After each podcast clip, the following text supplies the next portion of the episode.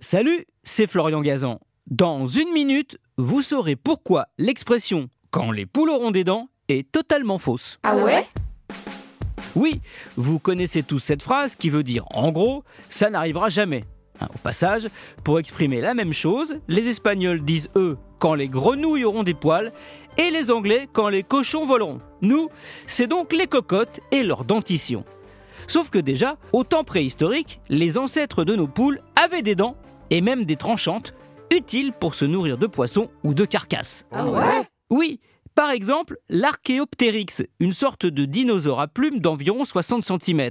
Après la chute de cette grosse météorite sur Terre, fatale aux T-Rex et compagnie, les survivants ont dû s'adapter. Pour se nourrir, il ne restait plus grand-chose à part des graines. La dentition, devenue inutile, a donc progressivement disparu pour faire place à un bec bien plus pratique pour creuser et picorer. Mais pour autant, aujourd'hui, les poules ont toujours des dents. Enfin, plus précisément, une. Ah ouais? Oui, cette dent est baptisée dent de l'œuf. Elle leur sert quand elles sont encore poussins.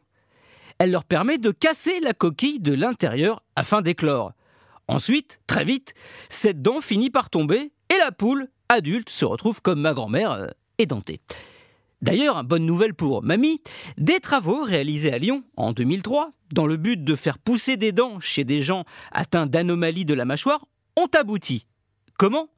Eh bien, en transplantant des cellules souches dentaires d'une souris, on a réussi à les faire pousser sur des poules.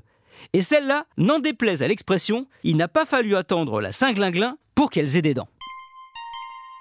Merci d'avoir écouté cet épisode de ouais, particulièrement cool et poule. Retrouvez tous les épisodes sur l'application RTL et la plupart de vos plateformes favorites. N'hésitez pas à nous mettre plein d'étoiles et à vous abonner. À très vite.